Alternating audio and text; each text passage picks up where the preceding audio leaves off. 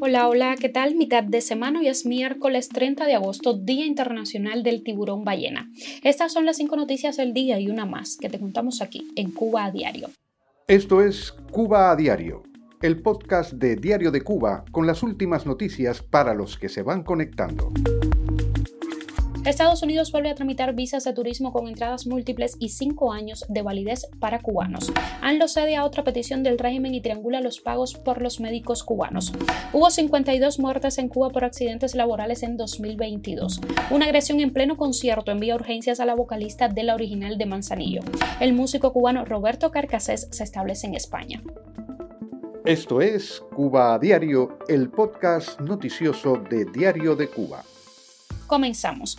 El Departamento de Estado de Estados Unidos incluyó en su calendario de reciprocidad la tramitación de las visas de turismo B2 para viajeros cubanos que contemplan entradas múltiples y validez por cinco años.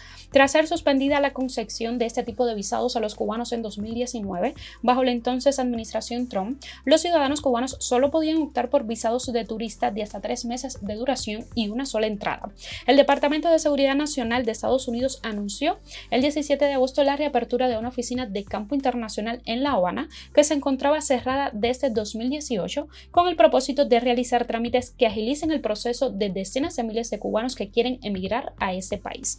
Según el comunicado de prensa, la Oficina de los Servicios de Ciudadanía e Inmigración de los Estados Unidos de La Habana ayudará con los beneficios y servicios de inmigración, incluidos la realización de entrevistas y el procesamiento de casos pendientes de parole de reunificación familiar cubana, así como las peticiones de familiares de refugiados y asilados. Cuba a Andrés Manuel López Obrador accedió a triangular los pagos en euros por los servicios de los más de 600 médicos enviados por el régimen cubano a trabajar en el sistema público de salud de México desde 2022, de acuerdo con una adenda que forma parte del convenio firmado entre ambos gobiernos, reveló una investigación de Latinos, una publicación destinada al público latino en Estados Unidos. El Instituto Mexicano del Seguro Social también aceptó que los depósitos no se hagan en dólares ni a través de bancos estadounidenses radicados o no en Estados Unidos, ni de bancos y sucursales que cuenten con capital mayoritario estadounidense, ni de filiales de bancos de otros países ubicados en territorio estadounidense. El régimen busca evitar que esos recursos sean intervenidos por Washington.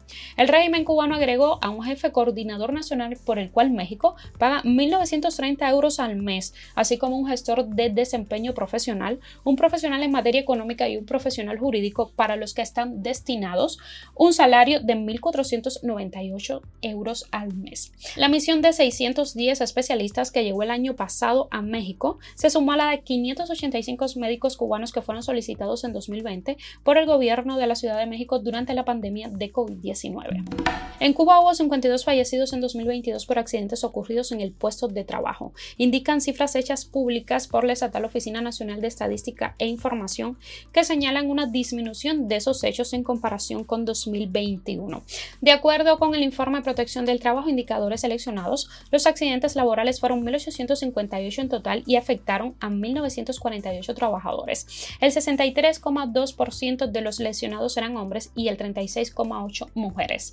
Las entidades estatales con mayor nivel de mortalidad fueron los ministerios de la Agricultura y el de Energía y Minas, con nueve fallecidos cada uno Ambos fueron además donde se registraron mayor número de heridos con 237 y 131 respectivamente. La UNED no contempla en su resumen las cifras del Ministerio de las Fuerzas Armadas Revolucionarias ni el Ministerio del Interior, pese a las muertes de bomberos en labores de extinción de incendios como los 17 fallecidos en agosto de 2022 en la base de supertanqueros de Matanzas, varios de ellos reclutas del servicio militar.